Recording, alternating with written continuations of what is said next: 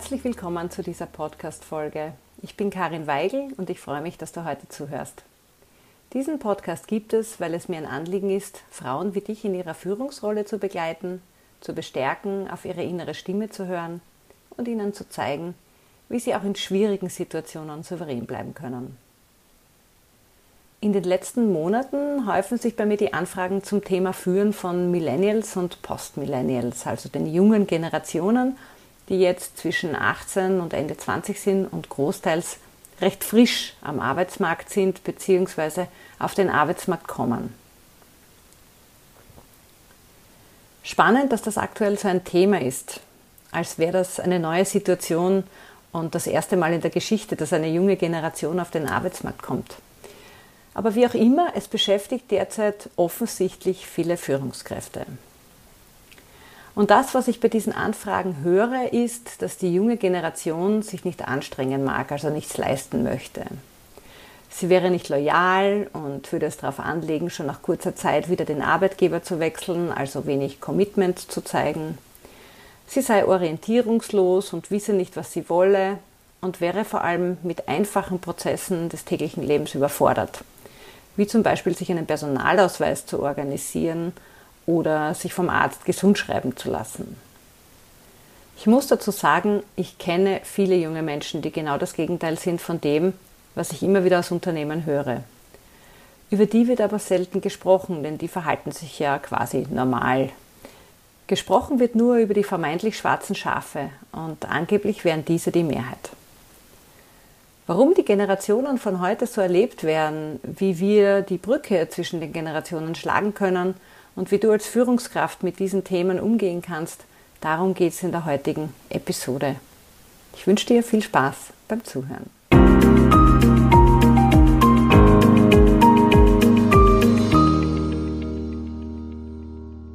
Wenn ich diesen Schilderungen zuhöre, dann bin ich zunächst erstaunt und mir als ältere Vertreterin der sogenannten Generation X, also der heute Anfang 40 bis ungefähr Mitte 50-Jährigen, gehen dabei mehrere Dinge durch den Kopf. Zum einen, wie viele von uns aus der Generation X haben mit 18 schon sämtliche organisatorischen Dinge des täglichen Lebens selbst gemacht oder betriebswirtschaftliche Abläufe durchschaut. Jene, die eine Lehre gemacht haben oder eine kaufmännische Schule besucht haben, möglicherweise. Alle anderen wohl eher nicht. Also, wenn ich darüber nachdenke, in meinem Freundeskreis war das damals nicht der Fall. Das klassische Schulsystem bereitet uns nach wie vor nicht auf das Leben vor und viele Eltern nehmen zu lange ihre fürsorgliche Verantwortung allzu ernst. Das war damals schon so und in meiner Beobachtung ist es heute nicht wirklich anders. Ich kann mich zum Beispiel erinnern, wie meine Mutter sich irgendwann geweigert hatte, Zahnarzttermine für mich auszumachen, weil sie meinte, ich wäre alt genug, um mich darum selbst zu kümmern. Da war ich 19. Mit dem Ergebnis, dass ich einige Zeit nicht zum Zahnarzt gegangen bin. Und zwar nicht, weil ich Angst hatte, sondern schlichtweg einfach dort nicht angerufen habe. Ich hatte einfach keinen Bock, mich um solche Dinge zu kümmern. Heute muss ich drüber lachen. Zum Zweiten haben wir als ältere, erfahrene Generation vielleicht nicht auch überzogene Erwartungen an die Jungen? Ist nicht gerade die Zeit zwischen 18 und 30 eine, in der man sich ausprobieren soll und darf, also warum muss ich mich in diesem Alter auf eine berufliche Laufbahn, einen Job oder ein Unternehmen festlegen, wenn ich vielleicht noch gar nicht weiß, was ich wirklich gut kann oder was mir Spaß macht? Die Selbstreflexionsfähigkeit über die eigenen Stärken und Talente beginnt zwar schon in den Kindertagen, aber erst langsam, nämlich mit dem beginnenden Erwachsenenalter, können wir unsere Stärken und Leidenschaften konkret auf unser Leben umlegen und in Beziehung bringen. Dafür können wir das schlichtweg gehirn- und reifetechnisch nicht leisten. Die Frage ist also, warum wird erwartet, dass wir uns in unseren Zwanzigern auf etwas festlegen und warum sollten wir da bereits planen, lange in einem Unternehmen zu bleiben? Gerade viele von uns als Elterngeneration haben auch die Erfahrung gemacht, dass wir uns in den letzten Jahrzehnten mehrfach neu erfunden haben. Wenn ich meine letzten 30 Berufsjahre Revue passieren lasse, dann finden sich da die unterschiedlichsten Jobs und Tätigkeiten wieder. Und ich bin heute froh über die Freiheit, verschiedene Dinge ausprobiert und diesen Erfahrungsschatz zu haben. Ja, und zum Dritten sind wir als Generationen Babyboomer Und das sind jetzt die, die kurz vor der Pension stehen und als Generation X nicht diejenigen, die die heutigen Jungen zu dem erzogen haben, was sie sind? Jede Generation hat den Anspruch, dass es der nachfolgenden Generation besser gehen soll. Ja, und ich finde, das haben wir bestens geschafft. Weil sich in den letzten Jahrzehnten gesellschaftlich ein solider Mittelstand herausgebildet hat, der sich einiges leisten konnte, wurden die Kinder finanziell verwöhnt, sie wurden in alternative Schulen oder Privatschulen geschickt, sie wurden täglich in die Schule gebracht und wieder abgeholt und danach zu allen möglichen Freizeitbeschäftigungen gekarrt. Probleme und Steine wurden ihnen aus dem Weg geräumt und Geburtstagspartys haben zum Beispiel nur noch selten klassisch zu Hause stattgefunden und stattdessen sind Torte plus Bespaßung in einer kindergerechten Event-Location gebucht worden. Helikoptereltern ist der Begriff dazu. Alles dreht sich um das Kind, inklusive umfassender Kontrolle. Ja, das waren die einen. Andere wiederum wurden sozial vernachlässigt, für die hatte selten jemand wirklich Zeit, Dafür gab es dann Statussymbole oder Geld, wenn es irgendwie machbar war, als Kompensation. Ja, und dann gab es noch die, wo Geld nicht im Überfluss da war und die Eltern schauen mussten, wie sie über die Runden kamen, wo also Existenzängste und der Kampf ums Dazugehören das tägliche Leben der Kinder ausmachte. Und nun machen wir den Jungen einen Vorwurf, dass sie sich nicht so entwickelt haben, wie wir es heute gerne hätten. Die meisten mussten es schlichtweg einfach nicht weil ihnen das Leben buchstäblich am Servierbrett präsentiert wurde. Das dürfen wir in der ganzen Situation einfach nie vergessen. Die Babyboomer und die X-Generation waren und sind so richtige Leistungsgenerationen. Viele von uns haben sich verausgabt und sind ausgebrannt, viele sogar krank geworden, um Arbeit und Privatleben im Griff zu haben und finanziell möglichst gut aufgestellt zu sein. Und wir halten den Jungen vor, nicht so leistungsgetrieben zu sein, wie wir das waren und sind. Also ganz ehrlich, ich kann es ihnen nicht verdenken. Wir waren und wir sind das beste Vorbild dafür. Das Pendel hat in die eine Richtung ausgeschlagen und nun schwenkt es in die andere aus, bis es sich dann irgendwann in einem gesunden Maß einpendeln wird. Die Jugend versucht es also nur in ihren Augen besser zu machen, als sie es von uns gesehen hat. Ja, und das ist, finde ich, völlig verständlich. Vielleicht kennst du ja auch den Spruch, die Jugend von heute liebt den Luxus, hat schlechte Manieren und verachtet die Autorität. Sie widerspricht ihren Eltern, legt die Beine übereinander und tyrannisiert ihre Lehrer. Dieser Spruch klingt, finde ich, total zeitgemäß, oder?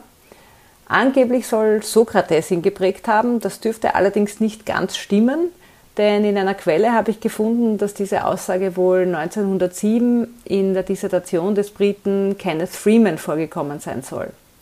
Aber auch 1907 ist schon ein Weilchen her und somit kann man sagen, das Unverständnis zwischen den Generationen gibt es wohl schon immer oder zumindest eine lange Zeit. Wenn ich mich daran erinnere, wie meine Oma mich in den 1980ern, als ich Teenager war, oft nicht verstanden hat, da kann ich jetzt erst langsam verstehen, wie es einer älteren Generation so geht.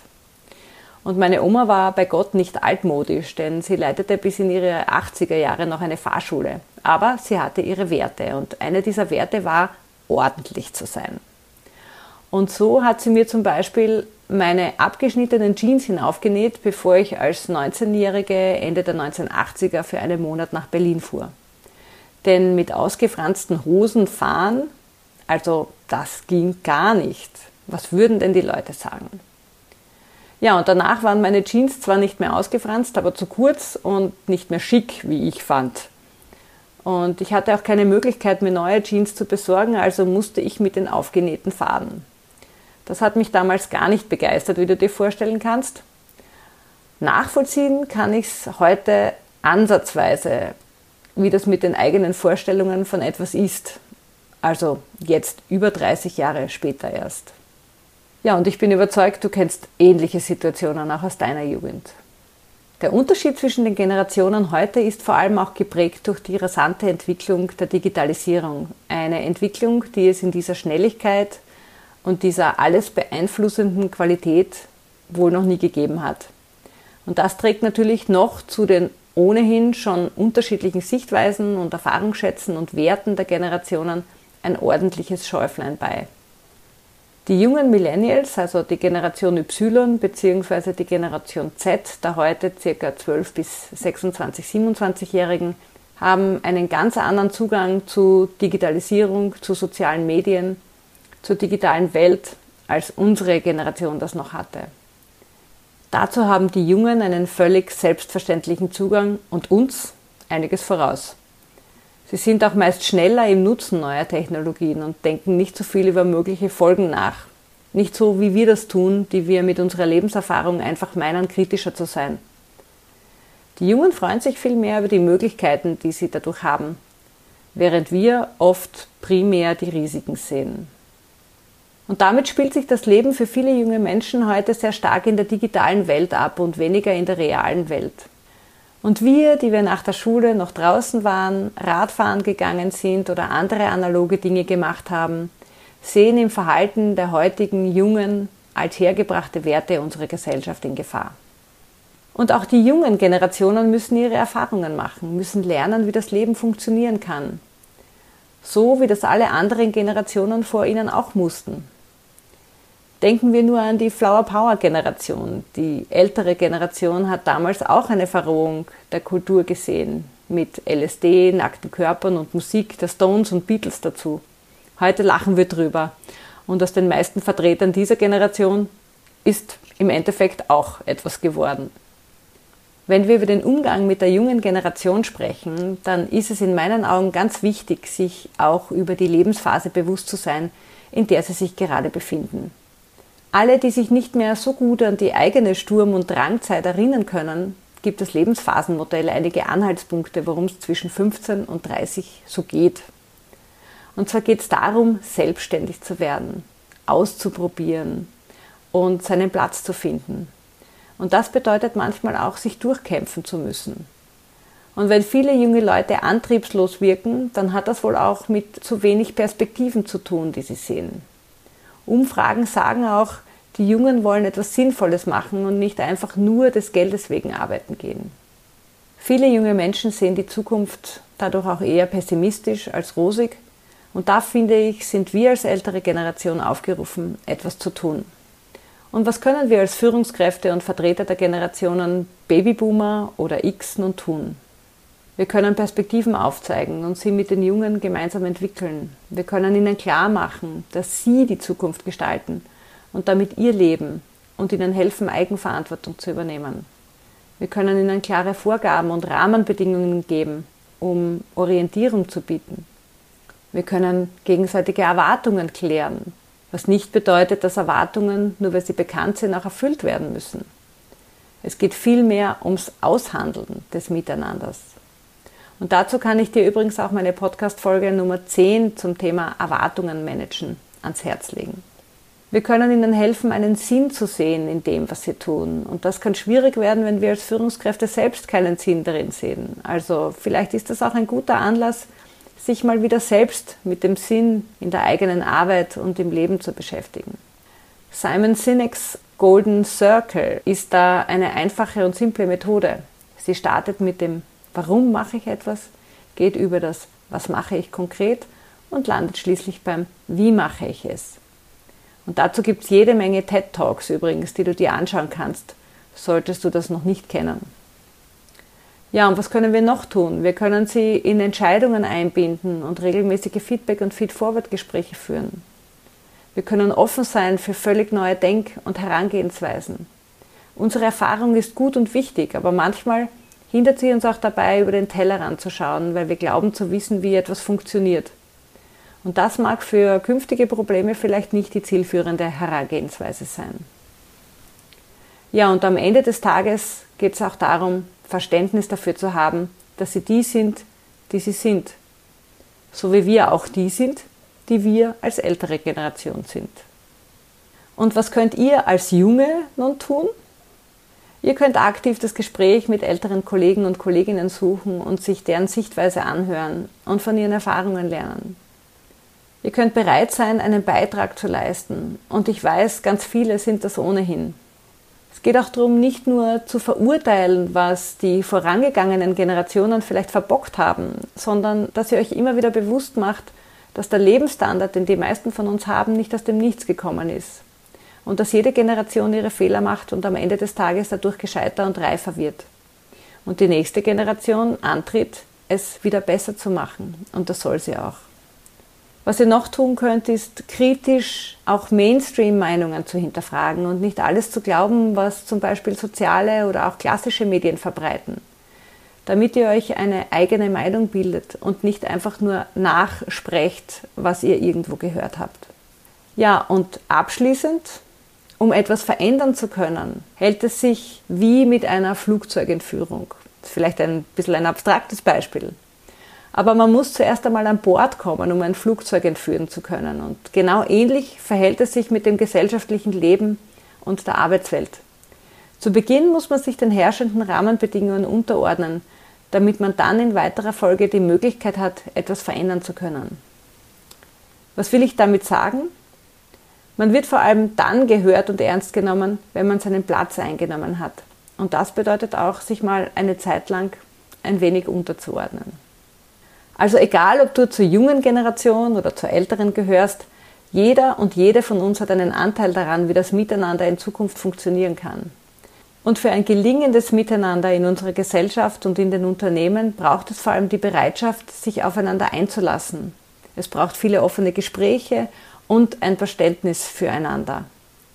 Und wir Älteren sollten nicht über die Jungen, sondern mit den Jungen reden. Wir sollten sie einbinden und sie ernst nehmen, auch wenn wir ihre Sichtweisen nicht immer teilen können.